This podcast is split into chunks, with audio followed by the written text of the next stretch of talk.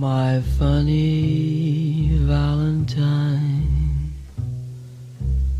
sweet comic Valentine.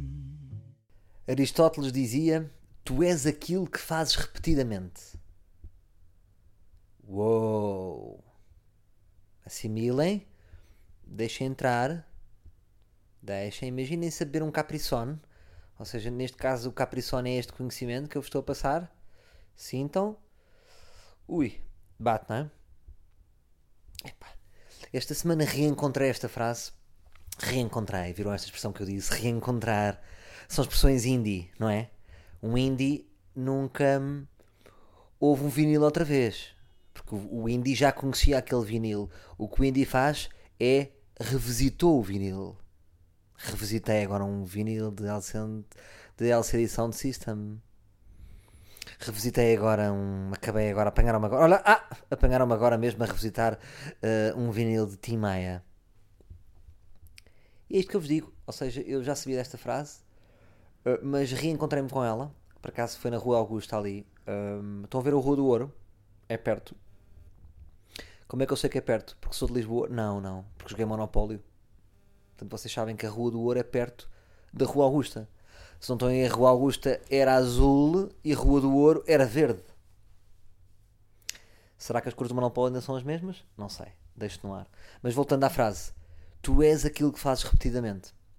A excelência não é um evento. É um hábito. Hum, está dentro da mesma frase. Agora eu gosto mais da- logo da primeira, porque de facto é verdade. Vocês pensem em vocês mesmos e pensem lá se vocês não são aquilo que vocês fazem repetidamente. Seja uma atividade profissional, seja uma maneira de estar da vida, seja serem calões, não é? Um calão que é calão repetidamente é um calão. Então, o João Pedro, é pá, é um calão. Pronto. E hum, eu penso isso, por exemplo, na minha profissão, ou seja, na minha profissão não há nenhum curso, não é? Não há nenhum curso.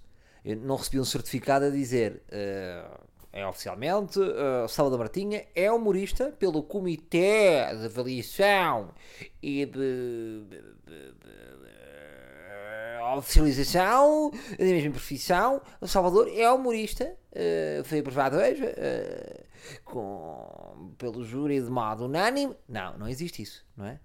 Ou seja, eu fiz, disse, vou ser humorista e desenvolvi esta atividade tão repetidamente que vocês hoje consideram-me humorista. Excepto daquelas pessoas que gostam de comentar quem é que disse este gajo que tem piada? Que é das coisas mais irritantes do mundo, não é? Que é Salvador, tu andas enganado. Ah, enganaram-te. Tipo, andam aqui pessoas a enganar. Não é? Não, não, Salvador, tu és oleiro. Tu tens jeito de poldaria. Não é para a comédia. Gosto sempre quando as pessoas dizem isso como se fosse alguém que me dissesse: Olha lá, tu tens piada, deixa-te levar. E não fosse mais do que uma pessoa, não é? Ou seja, no fundo, o que é que faz que vocês considerem um um humorista? Eu ter feito repetidamente e também, não é? Eh, Existirem mais de 10 pessoas que, que, que de facto eu faço rir.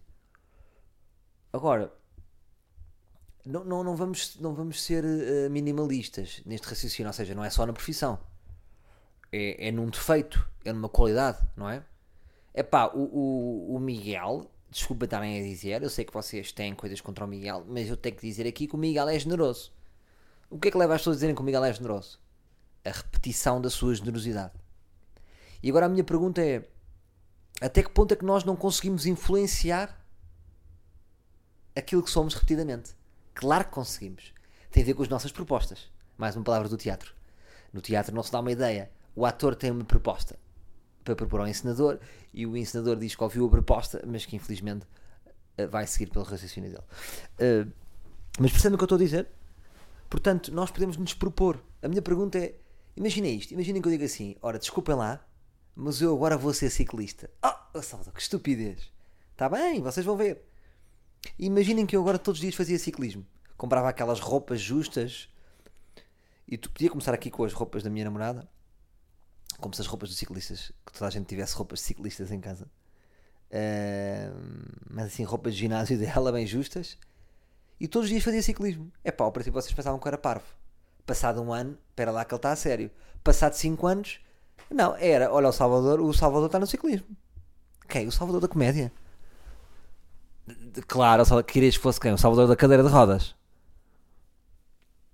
Portanto, hum, e a partir do momento em que nós assimilamos este pensamento, esta, hum, esta ideia, esta proposta de Aristóteles, porque no fundo isto é uma proposta de Aristóteles, isto muda um bocadinho aqui as coisas, não é?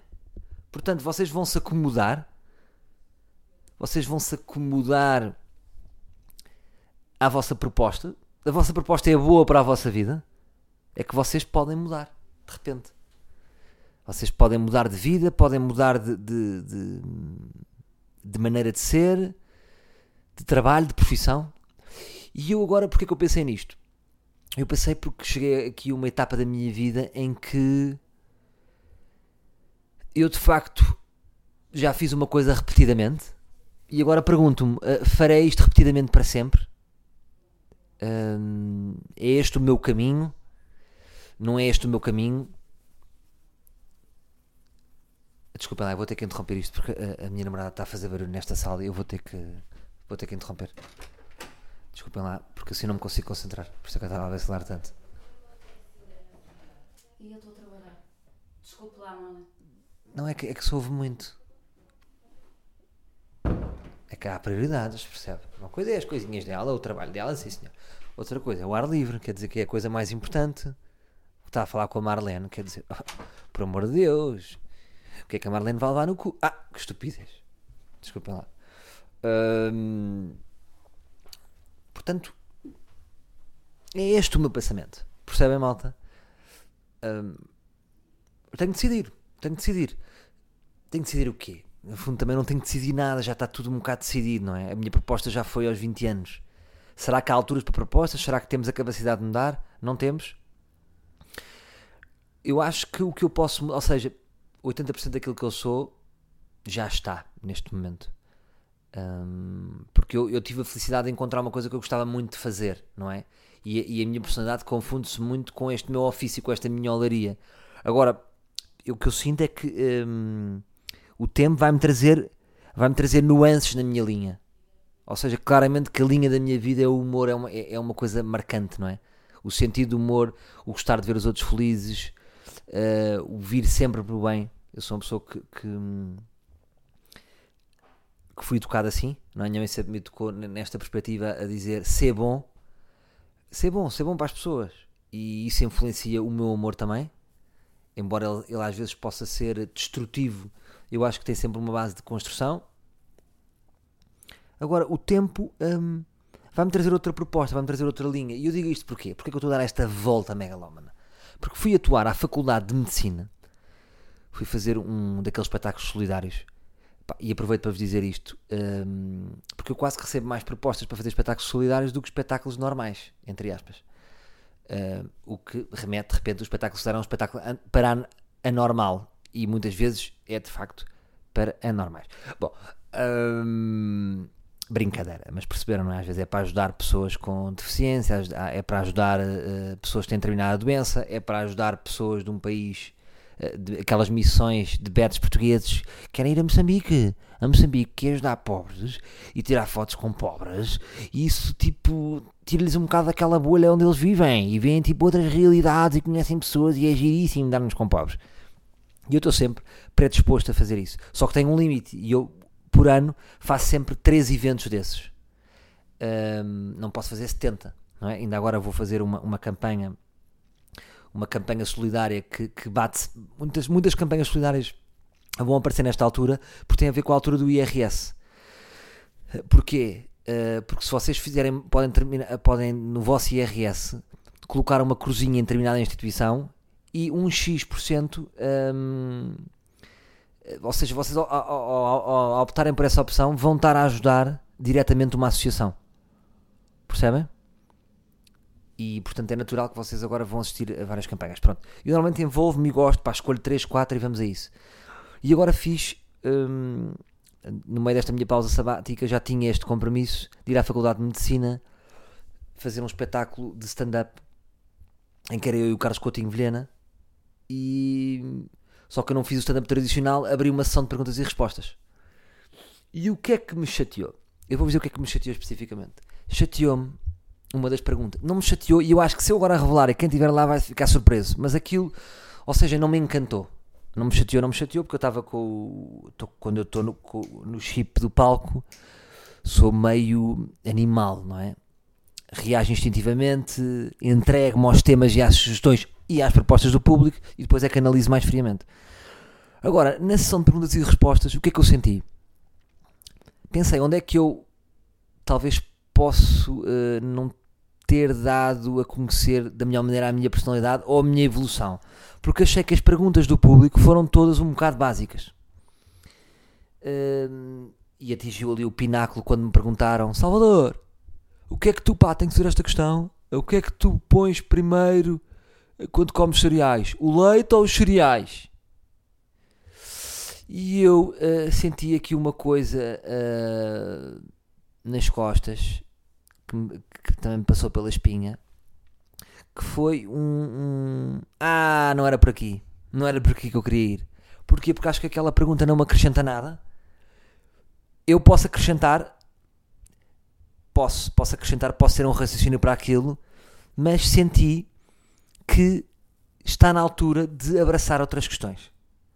E eu senti que. O que é que eu senti? Senti que, de facto, as pessoas me associam muitas vezes hum, a estas questões do pequeno mundo. E foi sempre aí que eu me posicionei. Eu posicionei-me sempre como um, um pensador do humor das questões do pequeno mundo. Eu gosto de pegar numa caneta esferográfica e fazer o humor disso. E acho realmente que isso é um humor, na minha opinião, é o humor que eu, que eu lhe dou mais valor. Porque eu acho que, por exemplo, tenho este posicionamento em relação ao humor que é. Eu acho muito mais difícil fazer um humor sobre uma esferográfica do que fazer um humor sobre religião ou sobre pedofilia. Na minha opinião. A mim encanto surpreende mais um humorista que consegue donar. Pá, uma caneta não tem graça. Não tem graça. E ele consegue desenvolver um raciocínio de 3 minutos e fazer uma sala inteira a rir.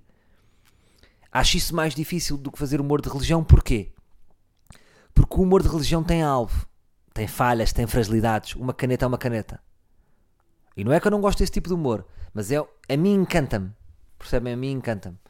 É como numa jogada na linha, claro que a pessoa pode cruzar, eh, rasteira ao primeiro poste e vai lá um avançado alemão e encosta, mas pode fazer um drible, cruzar ao segundo poste e vem um e dá a meia volta. E acho que muitas vezes o humor da observação, quando é bem feito, é este tipo de jogada. É um remate à meia volta no ar. Hum, porque não está lá nada. Tem que se inventar. Tem que se inventar a jogada. E atenção, portanto, este, este é o meu humor, eu não posso fugir disto. Agora, o que eu sinto, senti aqui uma campainha, já andava a sentir há mais tempo, mas quando me fazem esta pergunta na Faculdade de Medicina, eu disse: Espera lá. Pronto. E respondi, e na altura o momento foi engraçado. Agora senti, estes temas já não me chegam. Estes temas já não me chegam, e, e de facto é quase estar na altura de entregar uma pasta, não é? Eu acho que há outros miúdos mais novos hoje em dia a que eu tenho que passar esta pasta destes temas. Porque, por exemplo, já não sou eu que vou falar do Urban Beats. Fui eu, fui das primeiras pessoas a falar do Urban e da vida, das pitas, não sei o quê. Fui quase um precursor do humor de pitas, mas já não posso, não é? Porque as minhas amigas já não são pitas, já são mulheres. Hum, Ou seja, eu tenho toda esta bagagem, eu já desenvolvi todo este humor, mas o meu humor tem que evoluir. É como o vinho, não é? O humor tem, há estágios, há, há, há evolução, não é? E eu não posso, seria ridículo da minha parte, não era? Como é que é? Já foram ao Urban? Não faz sentido. Portanto, o que eu senti na Faculdade de Medicina é, por um lado, positivo, as pessoas veem-me como uma cabeça nova e fresca, porque vocês, se fossem um velho, não faziam estas perguntas do leite. Sim, senhor. Agora sinto que está na altura de eu vos dar uma chapada. Hum, eu até pensei num conceito de espetáculo que seria. Estou com esta ideia para o meu novo espetáculo. Não sei se é, mas olha, vou, vou lançar aqui. Que era pequenas, médias e grandes questões. E eu falava das pequenas questões, das médias questões e abraçava as grandes questões também. Uh, porque não me está a chegar só a pensar nas pequenas questões. Dos meus últimos espetáculos, é um espetáculo cheio de pequenas questões, mas já vos dou ali lamirés uh, uh, de maior profundidade. Porquê? Porque cheguei até aí. Cheguei até aqui e não vale, não vale a pena fugir. O Jorge Carlin era um comediante. Um, quem não conhece, vá pesquisar. Era talvez do comediante é talvez o, o mais respeitado de todos os comediantes. É, consensu, é consensual a sua grandeza, o seu trabalho, o seu talento, a sua, a sua persistência e, sobretudo, a sua filosofia sobre o humor. E ele dizia uma coisa que eu já, é que já o citei várias vezes, que é o seguinte: ele defendia muito aquele modelo que era fazer um espetáculo de uma hora, arrumar aquele material e nunca mais fazer aquele material. Porquê? Porque ele, ele achava que quanto mais material nós matássemos, mais profunda se tornava a nossa comédia. Porque quer dizer, já falaste de aeroportos, já falaste de supermercados, já falaste de leite e dos cereais. Às tantas começas a falar de ti, começas a falar dos teus medos, começas a falar da tua família, das coisas que te incomodam. E é natural que, o teu humor se torne mais deep. Um, agora, uh, o que é que isto na prática quer dizer? Não sei, façam qualquer coisa com isto. Uh, Vão-me perguntar agora só coisas sobre Aristóteles? Não faz sentido, que nem, nem eu sou esse, não é? Eu agora não sou uma pessoa que está com um, uma malhinha e um cachimbo e estou o dia todo a ler. Claramente não sou essa pessoa. Eu sou, sou eu gosto, eu acho que tenho uma cabeça muito jovem. Eu, eu tendo, por exemplo, agora a ter mais empatia com as gerações mais novas de humoristas uh, do que as cabeças mais velhas do humor. Até me afasta um bocadinho a maneira de pensar das cabeças do, mais velhas do humor, não me identifico com aquele raciocínio tipo, aí os youtubers, uh, fogo, aquilo não é nada. Eu não tenho esse tipo de, de, leitura, não tenho, não tenho, não tenho. Não tenho porque acho que é até. Acho que é pensar de uma forma errada um, ou, ou, dizer assim, ah, tipo, epá, estes humoristas mais novos, epá, sim, mas é assim, é um humor com o qual eu não me identifico, não, não é o meu mundo, não. Não, acho que então não estás a pensar bem. Nós podemos. Uma coisa é o que nós gostamos, outra coisa é perceber exatamente os mecanismos do humor, a inteligência com que se chega às piadas, as temáticas onde se está a tocar, e não é por nós ter, uh, termos já abordado essas questões no passado que deixa de ser interessante. Porque isso às vezes há alguma sobrançaria dos humoristas mais velhos, que é tipo, sim, sim, é isso que estás a fazer. Uh, ou seja, é o mesmo do que eu dizer assim, sim, piadas de pitas, sim. Uh, das pessoas que começou a fazer isso, sim, sim, já vi. Não, o que eu fiz tudo? Não. Não, eles agora estão a ir para outras coisas, descobrem outras coisas. As pitas de agora não são as pitas de há 10 anos e há ali pontos de vista interessante. Claro que não me vou identificar tanto, não é? Yeah, yeah, claro, agora as pitas são assim. Não, mas consigo dar valor a um humor que eu necessariamente não consigo dar valor a, a um estilo de humor hum, sem ter que me identificar, percebem? Acho que isso, ah, não me identifico.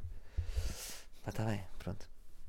Uh, é um bocado argumento de casa dos segredos. Opa, não me identifico com ela, estás a ver? Somos mundos diferentes, pá, está tudo bem, ela no mundo dela, no meu mundo. Mas agora o que eu senti foi isso, pá. Uh, há outras pessoas quem vocês podem perguntar dos cereais e do leite. Também tá aproveitem para outras coisas. Por exemplo, houve uma, houve uma miúda que me perguntou quem é que era eu no ensino secundário. Quem é que era eu no ensino secundário? Boa pergunta. Boa pergunta. Até fiquei corado, acreditam? Não estava à espera daquela pergunta e é isso que eu quero, sentir-me desconfortável. Quem era eu no ensino secundário? E de, e de repente eu estou numa posição privilegiada para refletir sobre aquilo. Porque reparem, um miúdo de 20 e tal anos não consegue ter uma consegue ter distância, mas a distância ainda é curta. Porque ela, ela há quantos anos? É 3 a 4 anos. É 3, 4 anos. Agora, eu consigo pensar com mais frieza e com mais clarividência quem é que era eu com 18 anos. E posso ter pensamentos mais profundos e, e, já passei eh, o tempo suficiente para não ter medo de mostrar as fragilidades. Percebem o que eu estou a dizer? Portanto, posso-vos acrescentar algo. Claro que eu posso acrescentar algo a dizer, a falar do ensino secundário, quem é que eu era. Porque. Hum,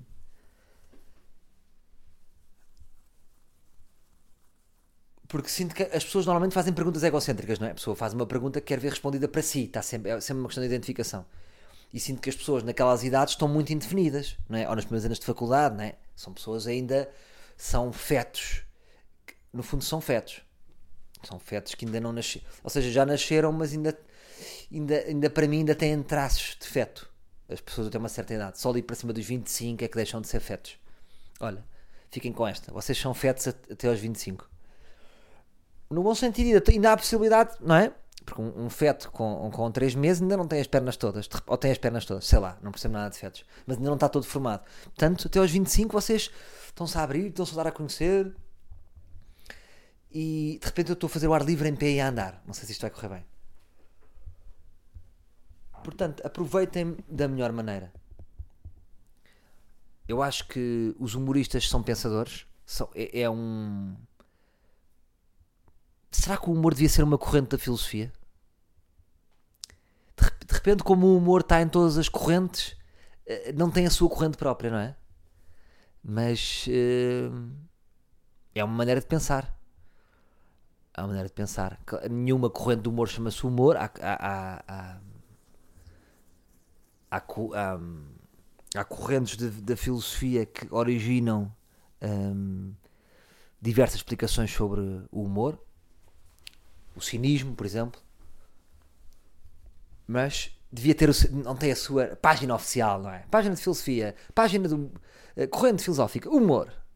Vem do humor. Carlos Humor é- é, morava eh, há 300 anos. Hum, morava há 300 anos. O que é que isto quer dizer? Residia 300 anos antes de Cristo, era o que eu queria dizer. Portanto, hum, para onde é que eu vou? Vou por aqui, vou por ali, não sei para onde vou, mas sei que não vou por ali. Como dizia aquele poema. Portanto, o que é que isto vai acontecer? O que é que vai acontecer à minha comédia? É o que eu vos digo. Eu acho que vai sempre preservar um lado muito infantil, porque sou eu. Hum, eu vejo pela maneira como eu me lido com os mais novos. Tenho empatia por eles, pelas cabeças. Uh, quero me manter fresco. Eu, por exemplo, olha, há um humorista que eu acho que, apesar de ser mais velho, tem uma cabeça muito fresca, que é o João Quadros. Não me expliquem como, uh, não sei explicar como, porque ao mesmo tempo ele fala de política, tem um humor muito político e muito adulto, mas a maneira como ele escreve as piadas, as referências que, que ele insere nas piadas são muito frescas. Esse para mim é o ideal do humorista. Hum, é quando uma pessoa consegue. O João Quadros deve ter para aí 50 anos. 50 tenho certeza. Deve ter 50. E é impressionante e é louvável como é que a escrita dele se mantém fresca. Sendo uma escrita adulta, mas ao mesmo tempo hum, tem uma frescura infantil. Se, se, se, se percebem o que é que eu estou a dizer. Portanto, esse para mim é o ideal e eu vejo muitas pessoas no humor a envelhecerem. Não é? Ah, envelheceu. Envelheceu e o humor depois fica. O, o, o nosso humor pode ficar com mofo. Não tínhamos ilusões. Não é? Portanto, agora, portanto, a minha dúvida é esta: é como é, como é que se faz a passagem para questões mais deep, mantendo uma frescura? É essa. sem se tornar o ridículo daquele que é jovem, não é? Não é? O, o, que é, o que tem 50 anos e é da jovem. Isso também é ridículo. Não, a pessoa tem que saber amadurecer e preservar uma frescura. Se quiserem, uma vez mais, é comparando com o vinho, não é? Um vinho daqueles que ficam uh, em pipas, um, ficam lá anos, portanto são vinhos já com muitos anos, mas depois está tudo bem com aquele vinho, não é? É um vinho. Ih, ganda, parece que é um vinho novo. Mas sabe novo e é um vinho antigo. É um bocado isto. Acho que os humoristas têm que amadurecer como vinhos. Que é para serem considerados bons vinhos. E pronto, é esta a reflexão. Reagiram da última vez muito ao, ao, no SoundCloud. Vocês reagiram muito, fizeram muitos comentários. Temos para aí 50 comentários com pessoas a, a reagirem à minha questão se eu devia ser regular ou não. Eu acho que a maior parte das pessoas, por gostar do podcast, disse: é pá, Salvador, não sejas regular, faz quando quiseres. Mas no fundo senti que havia uma corrente também que dizia: pá, sim, mas faz de vez em quando, senão eu de repente estou a. a ver podcasts de mecânica. Portanto, eu não vos quero deixar sozinhos com podcasts de mecânica. E. Se bem que já há vários podcasts de humor, não é? O humor de repente deu um. Deu uma, uma deu uma colada no, no, nos podcasts e há 20 que podcasts de humor. E isso é, é, é giro ver o carinho que vocês têm pelo humor, porque no top dos podcasts é só humor, não é? Isso é muito interessante. E, e pronto, estava-vos a dizer, vocês reagiram muito aos comentários, disseram isso e, e, e, deram um voto favorável. Portanto, o público do ar livre decidiu, eu vou acatar, ao merch, ao merchandising do ar livre, e eu vou uh, preparar aí uma coisa para vocês.